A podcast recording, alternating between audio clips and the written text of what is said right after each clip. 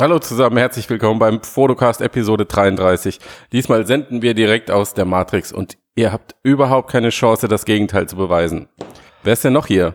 Sven? Ja, ich bin nach zwei Wochen Pause, bin ich mal wieder da. Ja, wie geht's deinem Knie? Meinem Knie? weiß nicht. Knie? Das klang so wie so eine Sportverletzung. Nach zwei Wochen Pause bin ich, bin ich wieder dabei. Nee, nee. Ähm, jo, ich bin, ich bin auch dabei und äh, wer sich wundert, warum ich so komisch klinge, ich. Du sitzt in einer Mülltonne. so ungefähr.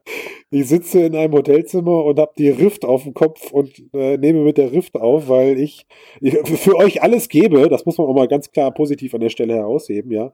ja. Äh, weil ich beim Podcast dabei sein wollte, aber ich habe mein ganzes Equipment nicht dabei und deswegen bin ich auf das Ding umgestiegen. Ich hoffe, unsere Post-Production-Crew kriegt das wieder du, raus. Die Crew vor allem, ja. Und genau, du blickst ins Schwarze, ja? Ist das eher kreativ fördernd oder ist es befremdlich? Du, also ich habe es gerade ausprobiert, dass ich quasi im, in diesem Rift-Startraum sitze, also dass ich zumindest ja. mein Hotelzimmer insoweit virtuell erweitere, dass ich nicht äh, ins Leere blicke, ja. aber äh, das sorgt dafür, dass mein Notebook, das ich dabei habe, so ungefähr den hier macht. Und das würde sich dann die ganze Zeit negativ auf den Podcast auswirken. Deswegen habe ich das sein lassen. Ja, aber ich, also auch da purer Einsatz. Okay, Christian gibt purer also Einsatz von mir. Alles, guckt sogar ins Schwarze extra ja. für euch zu casten. Ja, das heißt, wir haben ja auch 250 Prozent Fokus von dir, ne? Auf jeden Fall. Und angemeldet bin ich über meinen WLAN-Hotspot von äh, meinem Handy, was auf der Fensterbank liegt, weil das WLAN vom Hotel äh, ihr wisst das ja, als Co-Founder eines Startups bucht man sich ja nur die besten Hotels. Und mein Hotel hat sich entschieden, Skype nicht über das WLAN-Netzwerk zu erlauben, weil das zu viel Daten frisst. Oh, es lebe die Netzneutralität, sage ich dazu. Ich bin so genervt. Aber hey, ich bin dabei, ich habe gute Stimmen in meinem Ohr. Matthias ist da, der Sven ist da. Und von daher kann man loslegen. Ja, Stimmen im Ohr? Hast du da was gehört vorhin hm. eigentlich am Anfang? Äh, nee, was, wovon redest du? Am Anfang gehört? Ich weiß nicht, was du meinst. Okay. Hm. hm. Komisch. Du, Matthias? Was? Nee. Müssen wir nächste Woche nochmal hören, äh, oder? Was, ich weiß nicht, was du da meinst. Nee, ich habe auch keine Ahnung. Nee. Ja. Hm. Ja, Egal. Ja. ja. Genau. Wen wir auch nicht hören, ist den Tobi. Der ist irgendwie die Woche, glaube ich, mal wieder in Deutschland unterwegs. Hey. Er kommt nicht hey. zu Besuch, die alte Socke. Nee, Unfassbar. das leider nicht. Und wer auch gar nicht mehr dabei ist, ist unser Freund Parmalaki. ja. Ja. Sven, ich habe dich vermisst für deine Überleitung. ja, der Gute ist leider raus seit letzter Woche. ja, keine Überraschung, oder? Also es gab doch so ein paar ja. Leute gehabt, die haben, die haben, die haben echt geglaubt, dass der nochmal zurückkommen könnte, aber ganz ehrlich, den hätte es auf keine Bühne mehr stellen können. Also jetzt auch, ich meine, wer den Hintergrund nicht, nicht kennt, naja doch, Christian, das war ja eine Politaffäre. Ja, nicht nur. Ja, nicht nur. Es war die, es war das Finale von jedem, von einigen Aussetzern. Ja. Genau. Aber jetzt, wenn du dir auch überlegst, wie die Situation in den USA im Moment ist und ähm, ja gut, wir wollen ja jetzt nicht politisch werden, aber äh, also. Naja, aber müssen wir ja. Also ja. wenn du dieses Thema ansprichst, ich meine, ähm, also unabhängig davon, glaubst du denn, dass einzig diese politischen Entgleisungen dazu beigetragen haben? Ja, das war, nee. Oder, oder waren sie das, waren sie das Nee, ich glaube, er hat sich schon, ist, war das I, naja, ich glaube, es war mit das i-Tüpfelchen, aber es wäre auch für sich alleine genommen gravierend genug ah. gewesen, um ihn rauszukegeln. Das glaube ich schon. Glaub ich. Also ich, ja. ich, ich behaupte, ich behaupte auch, also auch wenn das echt zu hinterfragen ist, was da passiert ist. Also für mich ist das ein junger Kerl und ich weiß nicht, ich glaube, dass man muss sich einfach seiner Rolle bewusst sein. Das hätte ich jetzt irgendwie noch verziehen. Das habe ich ja damals auch gesagt, als das aufkam. Meine Vermutung ist einfach, dass da noch viel mehr im Hintergrund passiert ist, die ganz abseits von dieser Politik stattgefunden haben. Also, naja, wir erinnern uns da noch an so ein paar Fails, nee, das, also noch nicht mal das, also auch, die, auch das Marketinggewäsch, das ist alles zu vernachlässigen, wenn er denn ein fähiger Mitarbeiter wäre. naja. Ist, wir, wissen, wir wissen alle nicht, was kann Parmalaki denn? Ich meine, er hatte die Idee, gut, er hat das zusammengebaut in seiner Garage und dann, so die Story, kam ja Carmack und hat ihm dabei geholfen, das Baby quasi zum Fliegen zu bekommen. Ja, darauf wollte ich hinaus. Also ich glaube, dass seine technischen Leistungen, die er zur Weiterentwicklung beigetragen hat, einfach gesunken sind wir, in den letzten Wir wissen es alle nicht, aber die Vermutung liegt einfach auch mal nahe, dass er halt, wir wissen ja alle nicht, was er gemacht hat beruflich, ob er irgendeine Ausbildung hat oder einfach nur der Tüftler war. Er hat Journalismus studiert und abgebrochen. Okay. Also, aber das meinte ich halt. Ne? Also ich glaube, ich glaube halt, es gibt in jedem großen Konzern Leute, die du mitschleppst und das machst du vielleicht auch, wenn sie sonst halt angenehme Begleiter deiner Firma sind und das war er halt einfach nicht mehr. Also ich glaube, er hat irgendwie seinen Teil nicht mehr dazu beigetragen, plus diese gesamte Außenwahrnehmung, die einfach dazu beigetragen hat, dass man sich von ihm trennen musste. Ja. Und das ist, ist schade, aber dann soll es das von mir auch gewesen sein. Ich glaube nicht, dass das das letzte Mal ist, dass man den jetzt in der Branche gesehen hat. Puh, das weiß ich nicht. Was ich übrigens noch sagen HTC wollte, also, wird zuschlagen, ich bin mir sicher.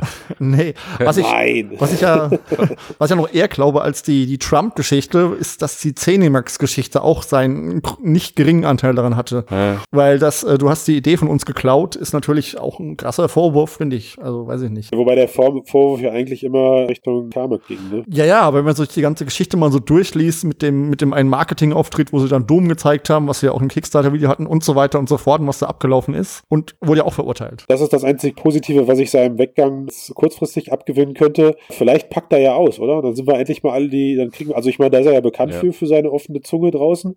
Er ist derjenige, der jetzt am wenigsten zu verlieren hat im schlimmsten Fall. Naja, und, seine äh, komplette äh, Reputation haben, eigentlich. Ja. Und also da muss er, kommt er gar nicht. Welche Reputation denn? Naja, wenn er nochmal zurück in die Branche will oder überhaupt irgendwo angestellt werden will. Ja. Und Nein, der kann nur noch, noch mal eine weitere Kickstarter-Kampagne aufmachen oder ja. so Quatsch.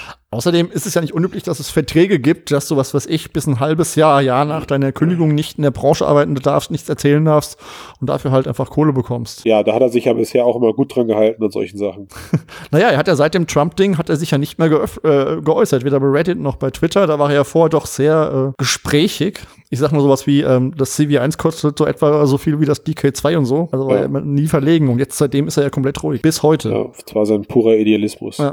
Den hat er wohl verloren. Den hat er verloren. Er ist sich wohl da im Klaren drüber geworden, was das bedeutet, ja. wenn man so eine Präsenz hat. So kann das passieren, oder? Vor zwei Jahren war er noch unser aller Held und unser was? Jeder, hat nein, ihn nein. jeder hat ihn irgendwie gefeiert für das, was er da getan hat. Also ich fand ihn schon cool mit seinen Flipflops. ja. ja war schon und irgendwie eine coole Ikone. Wie er Apps abgefeilt hat auf Panels und so, das war schon lustig teilweise. Ja.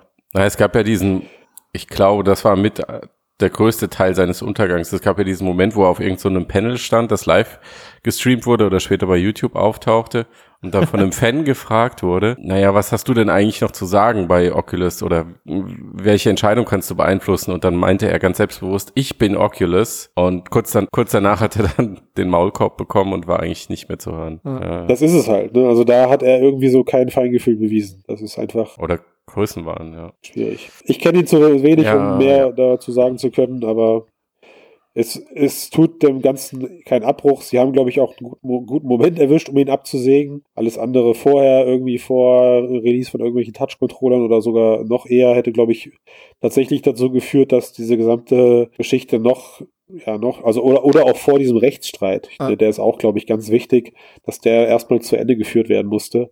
Das hätte, hätte noch deutlich negativere Auswirkungen auf oder noch negativere Auswirkungen auf den Konzern gehabt. Die Frage ist jetzt wirklich, äh, nehmen, wie das in unserer Blase deutlich schlimmer war, als es tatsächlich ist, oder muss sich, muss sich Oculus-Facebook da jetzt echt erstmal die Wunden lecken? Nö. Ne, also hat, hat denn das jetzt geschadet mhm. oder Genau, oder ist das einfach vollkommen also ich glaub, egal, das ist vollkommen egal. Ja, ich glaube, außer der Blase kriegt das eh niemand mit. Also Selbst die Blase kriegt es nicht mal komplett mit. Also kommt ja. drauf an, wie du Blase definierst. Wenn alle, die so ein Gerät besitzen, Blase sind, dann ist es auch egal. Genau. Ja. Das war halt so eine Randnotiz, aber im Prinzip, ich würde sagen, wünschen mit dem Lucky doch einfach viel Glück. genau, wer nämlich auch sein Glück versucht, ist äh, HTC äh, mit seinem äh, Happy Birthday übrigens. Happy Birthday, genau. Ein Jahr alt. Ja. Haben wir Oculus auch kontrolliert? Die hat noch jetzt auch Anniversary, die hat noch auch einen Sale, soweit ich weiß. Nee, aber ich meine, die, die, die Vive ist ein Jahr auf dem Markt, also die Hardware, deswegen gibt's ja gerade die, die, Gratulation von unserer Ja, und die Rift genau. kam doch, das offizielle Launchdatum war Ende doch. März. Ja. Christian, ihr hättet letzte Woche gratulieren müssen. Ja, es, es gab da auch einen, einen Sale, das weiß ich noch, diesen Anniversary Sale. Ja. Ich bin ja davon ausgegangen, wann ich sie bekommen habe. Ja, da das war wahrscheinlich ein bisschen. Das war Monate später. Nein, aber die haben ihr, ihr Startline-Up, haben sie doch stark vergünstigt. Oh, krass, ihr habt recht, es ist ja, ist ja schon April, ey, meine ja. Herren. Aber ja. wir waren ja bei der Vive und ähm, die haben ja Viveport, quasi so eine Konkurrenz zu Steam, die hauptsächlich auf Erfahrung fixiert ist und neben der Tatsache, dass es die Vive jetzt 100 Euro billiger gab an dem einen Tag und ähm, auch noch eine App gratis, haben sie jetzt jetzt ihren Subscription Service gelauncht und man bekommt jetzt für acht Euro im Monat bekommt man fünf Spiele, die man sich aussuchen kann und die man jeden Monat tauschen kann. Im Moment kriegt ihr den ersten Monat gratis. Ja, und ich habe mir das Ganze mal angesehen und ich muss sagen, ich finde es eigentlich für mich ganz okay. Also das Lineup besteht so aus, keine Ahnung, 25, 30 Titeln und da sind echt ganz nette Sachen dabei. Also wenn ich mal ja. durchgehe, Ja, soll ich gerade mal sagen, was, was, Ja, was mir so genau. Ja. Also, sie haben zum Beispiel Firebird äh, La Paris drin, was wir hier besprochen haben, was Mhm. irgendwie 10 Euro gekostet hat. Ziemlich Mhm. großartig. The Blue, für die, die es noch nicht haben. Dann haben sie dieses ähm, VR-Minigolf-Spiel drinne, was glaube ich 20 Euro kostet. Das kann man einen Monat lang spielen. Also dieses Cloudlands VR Minigolf. Ja. Sie haben diesen Anatomie-Atlas drin, der normalerweise 30 Euro kostet. Also durchaus hochwertige Software im ersten Monat. Okay, und aus diesen ganzen Sachen kann ich mir jetzt dann drei Teile oder drei Sachen Nee, aussuchen. fünf, fünf Sachen. Fünf, Für acht fünf Euro Sachen pro aussuchen. Monat? Ja. und kannst Okay. das Lineup jeden Monat auswechseln, wobei du kannst Titel behalten oder du kannst sagen, du nimmst Ja. neue. Also ich glaube, du kannst doch einfach kannst zwei behalten, dir drei neu nehmen, also wie du halt willst. Also im schlimmsten Fall habe ich mein Subscription-Modell irgendwann so ausgereizt, dass ich vier Dinger ständig behalten möchte, Mhm. Weil ich sie so cool finde. Dann kann ich immer nur noch jeden Monat eins austauschen, was dann eventuell dazu führt, dass ich mir die vier Sachen lieber irgendwann mal doch kaufen könnte oder kaufen sollte, wenn ich sie ständig benutze, um mein Subscription-Modell nicht zu, blocki zu blockieren. Ja? Ja, wobei ich nicht weiß, ob es Okay. für solche Apps wirklich Sinn ergibt, dieser Subscription Service. Also ich habe es jetzt genutzt für so diese Erfahrungen, die so ja so 15, 20 Minuten gehen und normalerweise 10 Euro kosten und die man sich halt einmal ansieht und dann nicht mehr. Und ich finde, genau dafür ist es perfekt. Gut, also, vorausgesetzt, man weiß das natürlich vorher, also welche Sachen kurzfristig sind und welche eventuell langfristig zu benutzen sind. Also wenn man langfristig und, und äh, aktuelle VR-Games oder so überhaupt in einem Satz nennen da kann. Also das hält sich ja auch in Grenzen und sind meistens die Exklusivtitel, ähm, ich behaupte sogar auf der Oculus-Seite. Genau. Ja, eigentlich. Aber wenn ich jetzt sehe, ja, Matthias? Ist das denn jetzt, ist das denn jetzt dann, sorry Matthias, hau rein. nee, sprich ruhig. Also ist das, ist das denn jetzt dann für dich eher so eine Art Netflix für VR oder ist es ein Hybrid aus, aus irgendwas anderem? Naja, Netflix ähm, hieß ja, dass die Bibliothek dauerhaft besteht. Für mich ist es eher so ein, so ein Weg zu sagen, naja, es gibt eben diese, diese äh, Apps, ich sehe jetzt hier gerade Everest VR ist auch noch dabei, würde ich mir halt für das Geld nicht kaufen, was es kostet. Ich glaube, Everest VR kostet über 20 Euro für 20 Minuten. Aber dafür ist dieses 8 Euro, um mir diese Sachen, die ich mir wirklich einmal angucke und dann nicht mehr, höchstens noch Leuten zeige, ist das einfach perfekt. Es ist eben genau dieses Ding, Erfahrung zu erleben für, einen- für einen geringen Preis und jeden Monat mir einfach die neuesten Sachen anzugucken, ohne groß zu, zu überlegen, ob ich die 20 Euro ausgeben will oder nicht, sondern ich weiß einfach, ich kann es mir anschauen und dann kann ich es auch sein lassen und kann mir die nächste holen. Die Frage ist, ähm, rentiert sich das für die Studios? Also ich meine, damit diese, diese Modelle lukrativ sind, brauchst du ja eigentlich extreme Massen an Nutzern, Ja. oder? Um das gegen zu finanzieren. Und Viveport, jetzt bin ich so mutig und behaupte einfach mal, hat nicht so krasse Nutzermassen. Ja, Da hast Gut, wir kennen tatsächlich den, wir kennen tatsächlich den Markt in China nicht. ja, Ne? okay. ja gut. man- Aber man- wir wissen, wie viele. Vive-Brillen sich verkauft haben ungefähr. Das Ja. stimmt. Ja. Also was halt auffällt, wenn man in diesen äh, Store reingeht und sich äh, das anguckt, was sie immer noch überprüfen nennen, was aber eigentlich wahrscheinlich Kommentare oder Wertungen heißen soll oder sowas. Ähm, Gut, die Übersetzung ist ein anderes Thema. Ja. genau, sie haben nämlich die Übersetzung immer noch nicht gefixt, aber egal. Ähm, da sieht man halt, dass da keinerlei Bewertungen für irgendwelche Anwendungen sind oder nur Wa- ganz selten. Warte mal kurz, Sven. Vielleicht, vielleicht hört ja jemand von HTC zu. Sag, Genau. sag das doch gerade bitte nochmal genau mit, den, mit der Übersetzung. Also die Dinger Seit heißen wahrscheinlich Review und Ja. ihr habt die aber anstatt irgendwie Bewertung oder Kommentar, habt ihr die mit überprüfen übersetzt. Ja. Und die, und die äh, Anwendung, die man im Sitzen spielt, da steht bei Weil Da steht gesetzt. Und Spielfläche steht ganzer Raum. also Ganze Raum oder ganzer, ganzer Raum. Was wahrscheinlich, Ja, immerhin. ja, immerhin, aber also äh, vielleicht mal ein paar Euro über die, in die Übersetzung stecken, wäre, glaube ich, keine schlechte Idee, ähm, ja. weil sonst, äh, Ein paar Euro. Es gibt genug HTC-Fans in Deutschland, die machen das kostenlos für Genau. euch. genau, klopft doch mal bei uns an. Äh, na, Moment. Klopf- Ah, Sven hat sich gerade klopft angeboten. bei mir an, ich Sven, mach das gerne super. für ja, doch, die paar Sachen kann man Genau. übersetzen.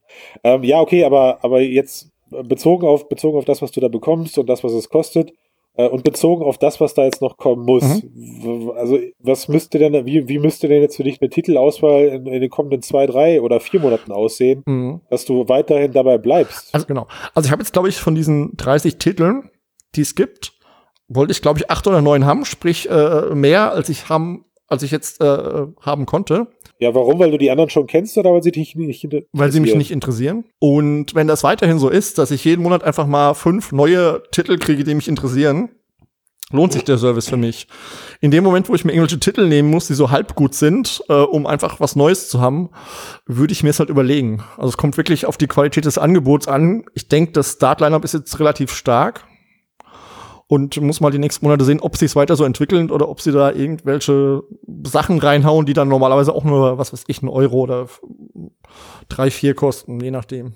Sind da, sind, sind da denn auch viele asiatische Sachen bei, die man vielleicht so über, über Steam gar nicht Nee, findet? eigentlich gar nicht. Also auf Viveport selbst ja, aber in dieser Subscription-Option eigentlich fast überhaupt nicht. Also ich, ich kenne jetzt tatsächlich nicht den Zuwachs an VR-Apps in, in, Steam, aber ich, 30 pro Tag. Uiuiuiui, ui, ui, ui. okay, dann äh, äh, formuliere ich meine, meine Frage anders. 1600 oder meine, insgesamt 30 am Tag, ja. Die, die, die wirklich die, die man sich auch angucken möchte, aber ich, ich frage, ich hinterfrage das stark, ob das in drei Monaten immer noch Spaß macht oder in vier. Äh, weil ich glaube einfach, dass dieser Zuwachs, eben wie du es gerade sagtest, an fünf Apps pro Monat die qualitativ dich jetzt überzeugen. Und ich glaube, Sven, du bist an sich auch sehr anspruchsvoll, was das mhm. angeht. Ich glaube, das könnte, also ich glaube, wir hören uns in zwei, drei Monaten in dem Cast nochmal und du sagst, dass du jetzt gerade darüber nachdenkst, das Modell zu, zu mhm. kündigen. Aber da, das ist genau ein ja. Argument von HTC, warum sie das machen. Nämlich, dass sie über dieses Abo-Modell die Sichtbarkeit auf die guten Apps lenken können gezielt. Mhm. Also, dass sie so nach dem Motto, wir wissen, dass da irgendwie ziemlich viel Kram drin ist und nicht alles toll. Deswegen kuratieren wir für euch die besten Anwendungen. Ja, ich behaupte nur, dass es irgendwann an guten Anwendungen fehlen wird, ja. weil am Ende musst du auch Verträge schließen mit den, mit den Leuten, die sich dahinter für, dafür bereit erklären. Also ich glaube, mhm. Du hattest gerade die Frage gestellt, wie nach der Monetarisierung dahinter, äh, äh Matthias, ja. und ich glaube nicht, dass das momentan so, also mein Bauchgefühl, ich weiß es nicht, aber mein Bauchgefühl sagt mir nicht, dass das so aussieht wie ähnlich wie so GEMA-Lizenzen, also dass die sagen, wenn deine App runtergeladen wird, lieber Entwickler, dann kriegst du einen Anteil der Subscription-Fee, äh, sondern ich glaube eher, dass HTC da momentan ein bisschen was eher reinbuttert, Richtung Entwickler und sagt, bitte, bitte, bitte komm doch auf unsere Plattform und lass uns deine App doch bitte zur Verfügung stellen äh, in, in diesem Viveboard Subscription Modell. Naja, ja, man weiß es nicht. Aber sie haben auch mhm. gesagt, es wäre eine Marketingwirkung für Entwickler, weil sie können ja mhm. Opt-in, Opt-out machen und ja. Das klingt wieder mehr nach Vertrieb Richtung ja, Entwickler. Ich ja, das stimmt. bin mir auch nicht sicher, aber die. Vielleicht ist es auch eine Mischung aus beidem, ja, dass man sich die hochwertigen Apps da rein oder die hochwertigen Anwendungen da reinkauft. Mhm ich kann mir auch und die anderen eben dann. Ich kann mir auch vorstellen, dass die meisten Apps, die in diesem Store sind, so wenig verkauft werden, dass es für die Entwickler einfach egal ist, dass sie sagen, okay, dann probieren wir es halt mal mit dieser Nummer. Vielleicht klappt es besser. Aber schau mal, ich meine, sowas wie The Blue oder La Perie, das sind ja echt so die Klassiker. Ja, aber es ist Viveboard, das kaufen die Leute werden. bei Steam. Wenn du schaust, 500.000 Vive-Besitzer und davon kaufen 95 Prozent bei bei äh, Steam direkt ein. Wie viel bleiben da noch übrig für Viveboard? Okay, China. Aber, ja, aber ja. also ich weiß, ich werde mir auf Steam eine Anwendung, die im Vivepod Subscription drin ist, eben nicht mehr kaufen. Genau. Sprich, das Everest ist VR zum Beispiel, die gucke ich mir einmal ja. an und dann ist auch gut. Und damit haben, die kriegen die eben nicht ihre, was weiß ich, 25 Euro, sondern die kriegen eben ihren Anteil von dieser Subscription Service, was auch immer sie da bekommen und fertig. Ich glaube, da sprichst du den wichtigsten Punkt an, strategisch betrachtet, ist es nämlich jetzt wirklich ein Grund, Viveport zu nutzen anstatt Steam und den gab es nämlich bislang genau. nicht. Äh, okay. Also, aber gut, ob sie damit auf Dauer Geld verdienen, ist halt echt die Frage. Ja. Über die Masse vielleicht und wenn dann ausreichend Apps kommen, warum denn nicht? Und man kann ja auch noch einen Premium-Service anbieten, wo man eben noch mehr und qualitativ hochwertigere Sachen reinpackt, vielleicht auch Spiele, die man einfach länger hat, muss man sehen. Wir haben das ja damals schon mal kurz angesprochen. Also ich finde dieses ähm, Modell sehr, sehr, sehr interessant für mich. Also mhm. ich würde auch 15 Euro im Monat bezahlen, wenn dann, dann die Auswahl wirklich größer ist. wirklich. Äh, oder, oder also wenn die Auswahl halt so groß ist, wie man deswegen, oder auch von der Qualität her, so wie ein Oculus Store oder wie, ja gut, Steam ist ein bisschen übertrieben, also der VR-Teil von Steam vielleicht. Also wirklich halt Netflix, ja, wo es gute Inhalte gibt, dann führt das auch dazu, dass solche Plattformen, siehe Netflix, irgendwann selbst gute Inhalte produzieren können, hoffentlich, mhm. wenn es genug äh, Abnehmer dafür gibt. Und ähm, da ich, da, also diesem, diesem Geld weine ich halt überhaupt nicht hinterher, weil ich auch, wenn ich mal einen Monat weiß, ich gucke nichts, weil ich es nicht schaffe, in Netflix jetzt als Beispiel, ähm, das für mich vollkommen okay ist. Das weil das Gesamtpaket stimmt. Und genau. Ähm, ich habe noch, noch habe ich nicht so das gute Gefühl, dass ich sagen kann, okay, also auch, wobei die 8 Euro jetzt echt Pillepalle sind, dass das Modell, also das, das Modell, was dahinter liegt, mit diesen fünf Apps pro Monat und dass ich sie auch, glaube ich, nur in, innerhalb von drei Tagen austauschen kann. Mhm. Und wenn ich es nicht mache, sitze ich nochmal einen Monat auf dieselben fünf Apps, weil ich verpeilt habe, in den drei Monaten, mir, in den drei Tagen mir die Games auszutauschen. Oder ich es nicht geschafft habe, mir eins von den drei anzugucken oder von den fünf und muss die, und muss die dann noch drin lassen oder zwei davon drin lassen oder so. Das ist schon. Das stört ja. mich übrigens ein bisschen an dem Modell. Also das kenne ich anders von anderen Leihservices, dass man eben sich was leiht und dann es mindestens einen Monat behalten muss und danach dann, wann auch immer man möchte, es austauschen kann. Also aus Kunden. Dass so eine Asynchronität entsteht irgendwie. Weißt Genau. du? Also, du darfst halt immer maximal fünf Apps in deiner Bibliothek haben, Genau. aber kannst die zurückgeben jederzeit, wann du willst. Nein, wenn der Monat abgelaufen ist. Ja, oder ja, und wenn er abgelaufen ist, dann aber jederzeit. Also Genau, du und dann jederzeit. noch zwei, drei Wochen behalten oder so. Genau, mir was Neues holen. Ja, das fände ich persönlich als Kunde aus Kundensicht besser, aber aus äh, Sicht von von von äh, HTC vielleicht eben nicht, weil sie dann eben genau diesen Effekt haben. Oh, jemand hat es nach vier Wochen nicht durch, dann muss es halt noch mal vier Wochen behalten und kann eben nicht irgendwann tauschen. Also Interessant wird es natürlich, wenn sie anfangen und eventuell auch Inhalte wieder aus dem, aus dem Service löschen. Ne? Also, dass du dann auch gar nicht mehr darauf zugreifen kannst. Darüber gibt es auch gar keine Infos, wie sie das machen. Also sie sagen zwar, du kannst, wenn du nichts machst, behältst du die. Die Frage ist, ob du die dann, wenn du sagst, oh, das war ganz cool, oder dieses Minigolf möchte ich noch mal spielen nach vier Monaten, ob das dann überhaupt noch im Angebot ist, ob du es nur dann hast, wenn du es Hm. so lange behalten hast. Darüber gibt es noch keinerlei Info. Spannend, müssen Ja. wir mal im Auge behalten. Aber ich finde es gut, dass die, das, dass die die Ersten sind, die das machen. Und man merkt ja irgendwie auch, das haben wir jetzt auch schon ein paar Mal gesagt, die rudern an allen Ecken und Enden und versuchen irgendwie da ihr, äh, ihre, ihr Wife und ihren ganzen Service zu pushen. Und ich finde das irgendwie gut. Ich finde das irgendwie gut, Ja. was da gerade passiert. Man muss halt auch sagen, ich meine, sie verkaufen die Hardware ein einziges Mal und dann macht Steam einfach die ganze Kohle. Ja. und da Ja. werden die halt auch irgendwann ihren Anteil von haben wollen. Weil sonst sind die ja komplett abhängig auf Dauer. In vielerlei Hinsicht, ja. In vieler, ja klar, auch was Hardware angeht, wahrscheinlich ist da auch eher Valve der Part, der forscht, neue Ja. Technik voranbringt und Mhm. äh, HTC der Part, der dann produziert. Ja. Weiß ich aber nicht. Vielleicht forscht HTC auch, keine Ahnung. Hm. Kommen wir doch mal von den Experiences, ähm, die HTC nach vorne stellt, ähm, zu einer anderen Firma, die ebenfalls auch Experience in den Mittelpunkt stellt, und zwar Sony. Da äh, gab es die Woche jetzt auch einen äh, Werbeclip für Ja. Experiences, die auf der PlayStation VR kommen und eben keinen Game-Fokus mehr haben. Genau. Also äh, insofern, ich, hat Sony eigentlich mal Trailer veröffentlicht für, mh, weiß ich nicht, die Filme oder die Musik, die im PlayStation Store verfügbar ist? Also haben die jemals versucht, PlayStation außerhalb von Spielen ernsthaft zu promoten? Habt Also ich glaube nicht, äh, Hm. nicht in einem reinen PlayStation äh, Movie Trailer, Ja. sondern eher in so Misch, in so Mischtrailern irgendwie noch verpackt. Also bei uns kannst du auch Musik hören und mal irgendwie einen Film gucken oder so. Das geht dann auch neben dem Gaming. Ja. Ich glaube, das einzige, wo es mal, wo ich mal wirklich einen dedizierten Trailer für gesehen habe, war damals für das PlayStation Home Zeug. Da weiß ich aber auch Mhm. nicht, ob das ein Trailer war, der es irgendwie in die Medien geschafft hat, sondern oder ob das halt nur so ein Ding war, was auf den ganzen Newsseiten damals publiziert wurde, weil es gerade neu, neu rauskam. Aber ja klar, also die, die Frage drängt sich natürlich auf, warum hat Sony das Interesse an dieser für Sony sehr ungewöhnlichen Genre? Hm, Ist die Frage, ob es eine bewusste Entscheidung war oder ob es auch so ein bisschen aus der Not geboren wird. Wahrscheinlich ist ein Mix aus beidem. Ja, tatsächlich glaube ich, also ich glaube, was wir, was wir gerne festhalten würde, ist, ich finde schon, dass der Begriff Experiences noch nie so stark im, im Genrebereich platziert wurde wie jetzt im, im VR-Kontext. Mhm.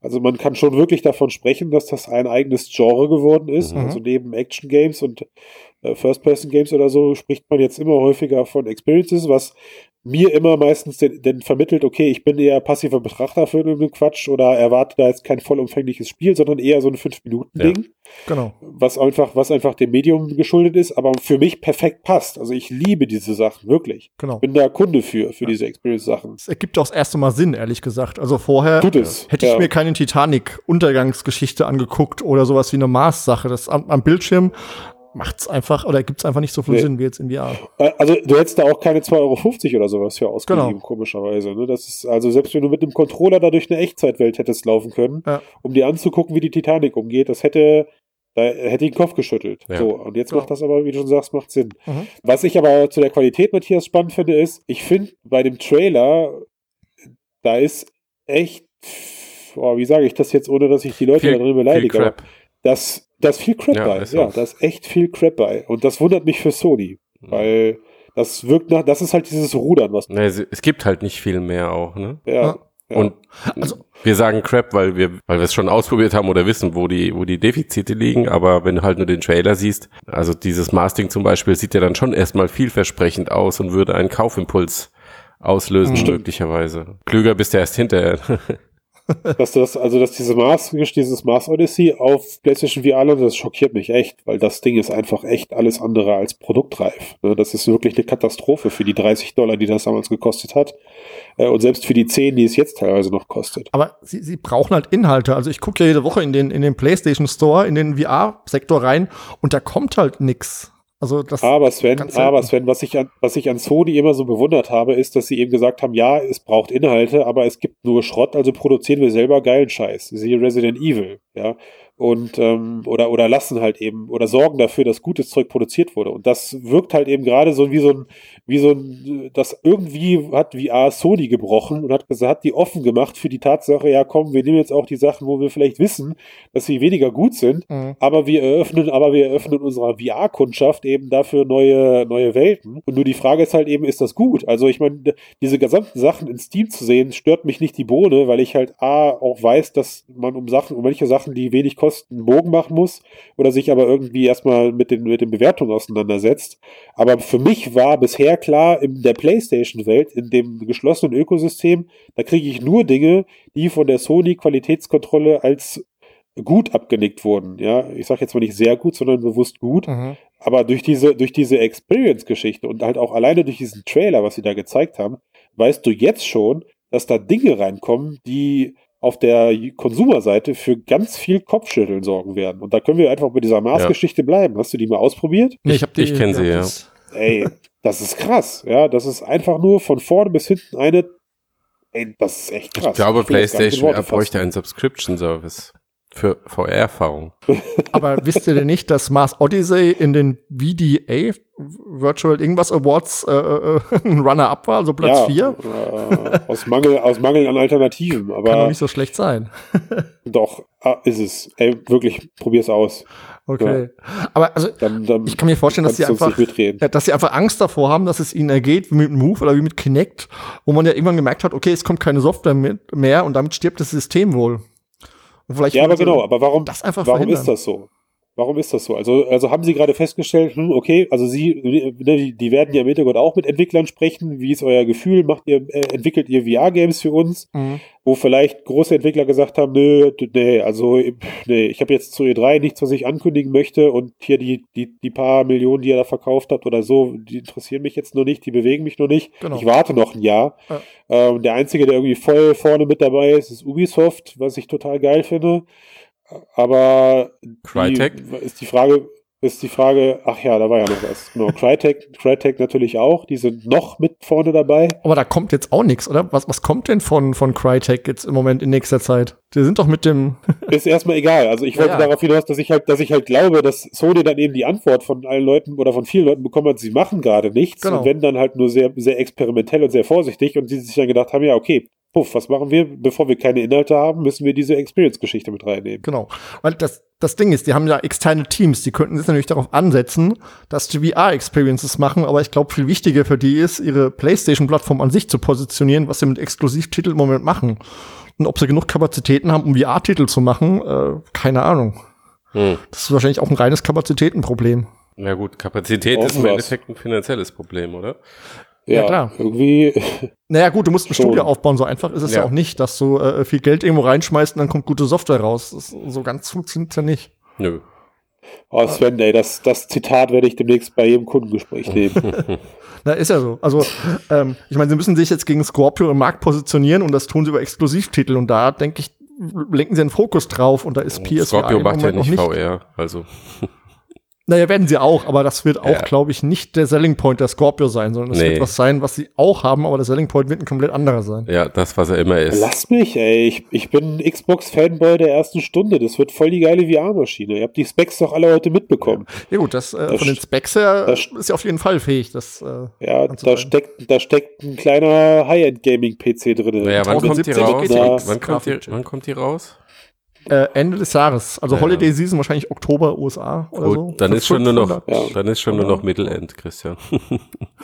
ja, aber ey, komm, also das Fass können wir gerne noch nee. kurz aufmachen, ja. Da lasse ich, so lasse ich mich hier nicht aus dem Podcast treiben, ja. Nein, also ich glaube, wir wissen alle, dass egal, auch wenn die Specs schlecht klingen, erstmal äh, überleg mal, wie lange die Xbox 360 mit ihrer verhältnismäßig kleinen Infrastruktur überlebt mhm. hat. Äh, und da wurde zum, zuletzt immer noch geile Software drauf produziert. Und auch die PlayStation 4, nicht die Pro, sondern die PlayStation 4 schafft es mit ihren, mit ihrer vergleichsweise alten Hardware oder kleinen, kleinen skalierten Hardware gute VR-Experiences zu rendern. Ja. Und ähm, ich glaube, dass die dedizierte Hardware es am Ende ausmacht. Also die, die, die einheitliche Plattform, für die die Entwickler dann Software bereitstellen können. Die Frage ist halt, ob sie es, ob das, ob sie es machen. Also ob wir irgendwann mal konsolenexklusive VR-Titel sehen werden. Die sehen wir die nee, nicht schon? Oder was, was meinst du jetzt? Nö, also, also, Resident Evil ist zeitexklusiv, das kannst du nicht zählen, das wurde für beide Systeme auch entwickelt. Ne? Ja, aber ich kenne jetzt nicht das gesamte Portfolio von Sony, aber irgendwas Exklusives, also allein schon ihre eigenen Titel. Klar, also ich wollte sagen, die haben natürlich diese ganzen kleinen ich werde ja. sagen, die ganzen kleinen Experiences, wie ich sie ja. nenne, die sind natürlich exklusiv. Die wird es auch von Microsoft Farpoint geben. Die kommt doch im Mai, das ist eine größere ja, Sache. Es wird auch exklusiv. Bound ist exklusiv. Also sie haben also einige. Ist, Blood and Rush, diese, diese, diese Achterbahn, äh, diese Geisterbahn-Geschichte ist exklusiv. Aber was Microsoft angeht, da glaube ich eben nicht, dass sie exklusive Sachen machen, weil sie haben ja ihr Xbox Anywhere Programm, wo es jetzt mittlerweile jeden Xbox-Titel auf dem PC gibt. Okay, aber Konsolen exklusiv. Das wäre ein kompletter Schritt rückwärts. Konsolen exklusiv werden sie machen. Konsolenexklusiv. Ja. ja, gut, das. Weiß ich nicht. Naja, was ich auf jeden Fall nicht das mehr vermutlich. glaube, ist, dass sie diese ganze Partnerschaft mit Oculus und so weiter durchziehen. Nee. Weil sie werden zu der Erkenntnis gekommen sein, dass sie den Konsolenkunden nicht zumuten können, irgendwie drei oder vier Sensoren mit USB-Kabeln quer im ganzen Raum zu verlegen, plus Tracking und bla, dann das gesamte Facebook-Ökosystem, was dahinter steckt, das ist denen zu heikel. Die werden mit ihren Windows Mixed Reality Brillen irgendeine Art werden sie wahrscheinlich versuchen, irgendwie kompatibel zu machen. Aber da müssen sie ja auch erstmal ordentliche Geräte auf den Markt bringen. Und das ist noch weit weg. Oder mindestens mal so weit weg wie der Launch von der Xbox.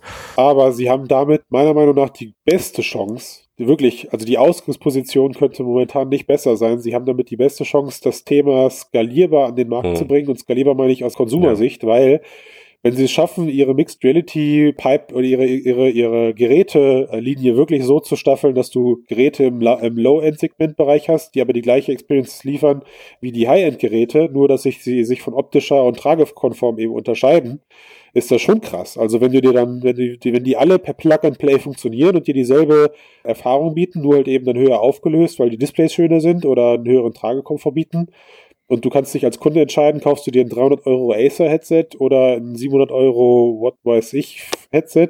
Das ist schon Boah, krass. Das, das, das finde ich aber gefährlich eher. Also wenn ich mir, wenn ich mir so ein Vor- und durchlese, was Leute über VR sagen, ist ja Grafikqualität neben Preis und so doch einer der kritischen Punkte.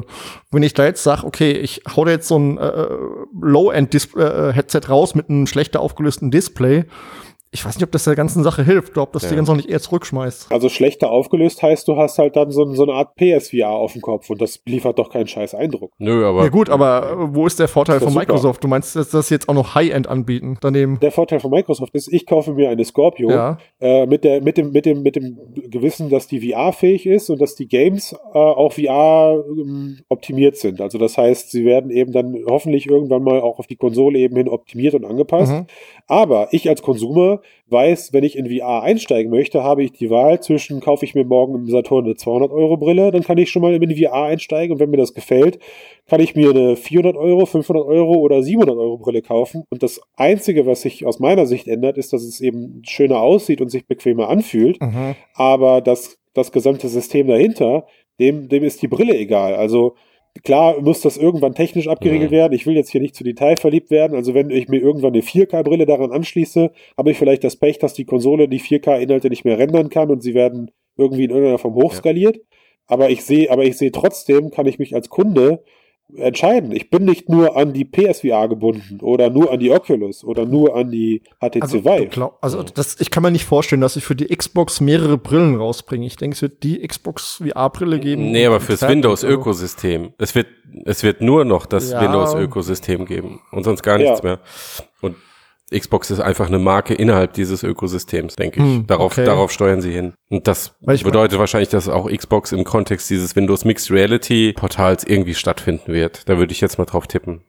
Aber Okay. das sind jede Menge Wenns und ich glaube, das ist noch mindestens ein Jahr weg. Also, Fall. also wer, wer Bock, wer, also wer wirklich VR-Gaming mit einer Konsole haben will, der wird die nächsten zwölf oder 18 Monate keine Alternative zu PSVR haben, glaube ich. Hm. Also was Also Preis, ich- Qualität und ähm, Softwareangebot angeht. Könnte sein, Okay, ja. Also ich würde da auf eine, auf eine Xbox gebrandete VR-Brille tippen, die einfach Standard ist. Ich würde da, Sie haben gesagt, sie machen denke, es es geht nicht. eher in die Richtung. Sie haben gesagt, sie bauen keine eigene.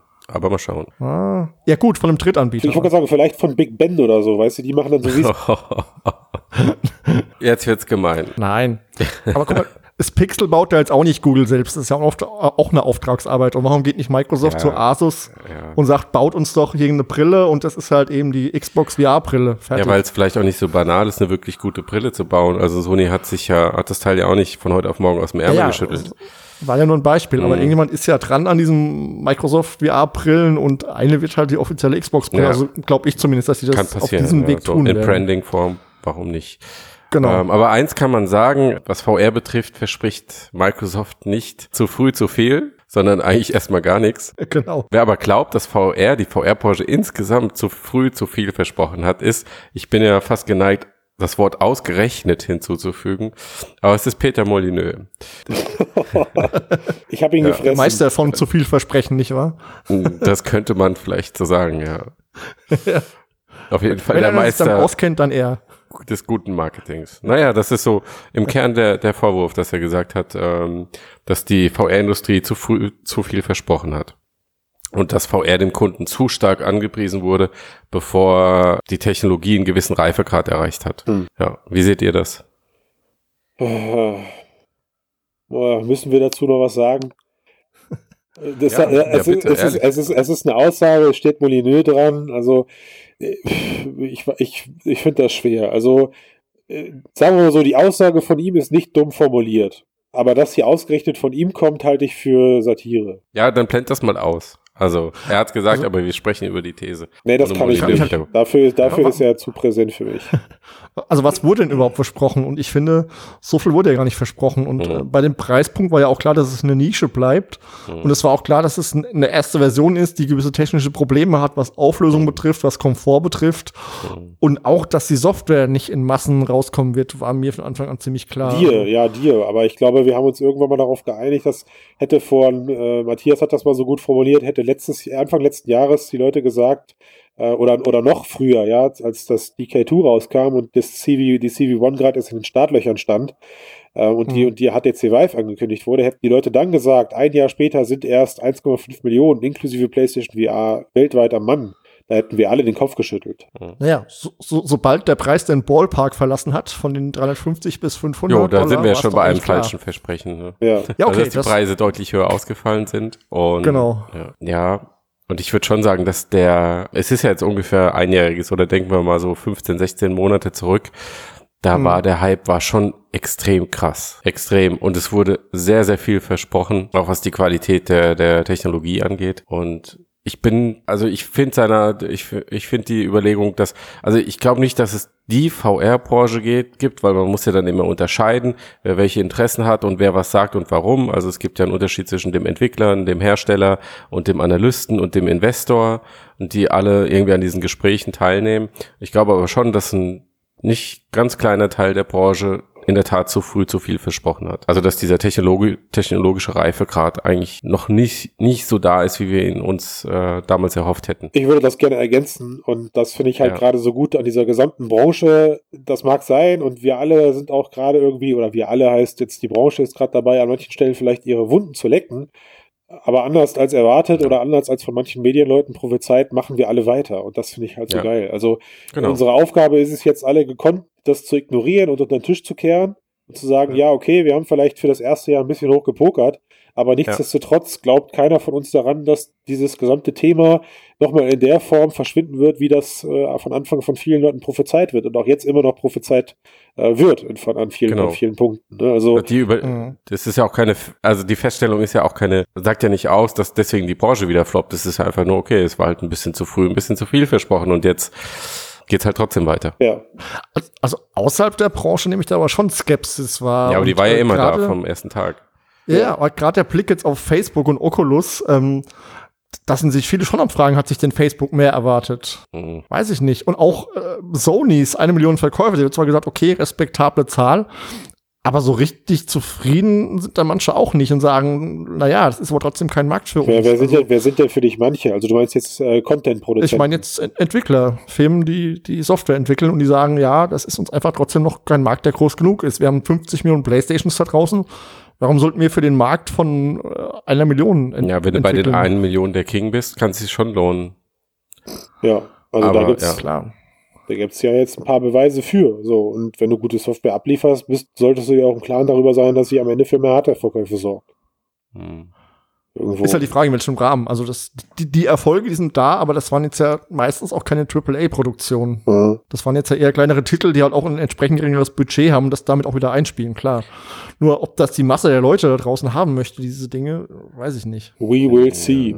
Aber das war genau das, was ja eigentlich, oder wovon wir so vor 15 Monaten ausgegangen sind, oder was häufig gerade in den Mainstream-Medien stand, okay, jetzt kommt das, ist endlich marktreif und jetzt soll der Massenmarkt erobert werden. Hm. Und dann Mhm. ist so langsam durchgesickert, okay, das ist noch gar nicht, also wahrscheinlich auch von den Herstellern noch gar nicht als Technologie vorgesehen, die den Massenmarkt erobert, sondern es ist einfach nur die Brücke zu dem, was dann kommt, was auch immer das genau sein mag.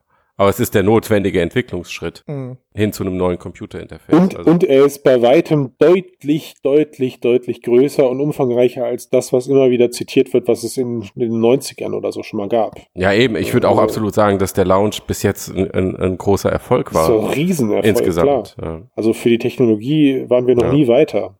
Ja. ja. Na, dann Dann haben wir doch ein ist es so. Ne? gutes, versöhnliches Ende. Super, oder? Ja. Ja, finde ich auch. Wir positiv in die Woche.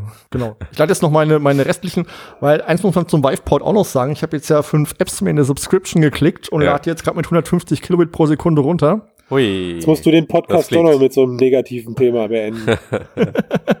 Nein, aber wenn wirklich jemand von HTC zuhört, also da könnt ihr auch noch mal ein bisschen was schrauben, Jungs. Ja. Das ist auch gerade noch eher ärgerlich. Sag doch mal kurz deinen Account, dass hier die exklusive Bandbreite zur Verfügung steht. Exklusive Bandbreite. ah, sehr gut. Ja. Und die ganze Bibliothek eröffnen. Yeah. Nein. Aber also an diesem Viveport muss auf jeden Fall noch ein bisschen was verbessert werden. Das ist noch sehr ausbaufähig. Hm, kommt. Kommt. Kommt Zeit, kommt HTC. Genau. Nächste Woche sind wir auch dann, glaube ich, alle viermal wieder da, hoffentlich. Hoffentlich, ja. Ich vermisse dich, Genau. Tobi. Und vielleicht gibt es auch nächste Woche noch eine Scheinbar. Überraschung. Mal Kein, ist, euch, ist es euch aufgefallen, kein AR diesmal. Nein. AR. Der Da, Moment. Schlagen. Dreimal Augmented Reality. Augmented Reality, Augmented Reality, Augmented Reality. Komm, wir Augmented müssen, wir Reality. müssen äh, jetzt ganz schnell Christian aus seinem Riftgefängnis befreien. Bitte, ey, bitte, meine Nase drückt und ich habe, glaube ich, ich habe, warte mal, ich, warte mal, ich hole mal mein Handy äh, und mach mal, mach mal ein Rift-Face-Foto von mir, nachdem ich jetzt, weiß ich nicht, ich glaube, so lange wie noch nie das Ding auf der Rübe hatte. Das nehme ich als Titelbild für den Podcast, versprochen. Genau, mach das. Das klingt ich hab- ich hab kein Licht meinem- Idee. Ja. Okay, alles klar. Ja, Gut. Bis Dann dann. bis nächste Woche. Tschüss bis dann. zusammen. Tschüss. Ciao. Tschö.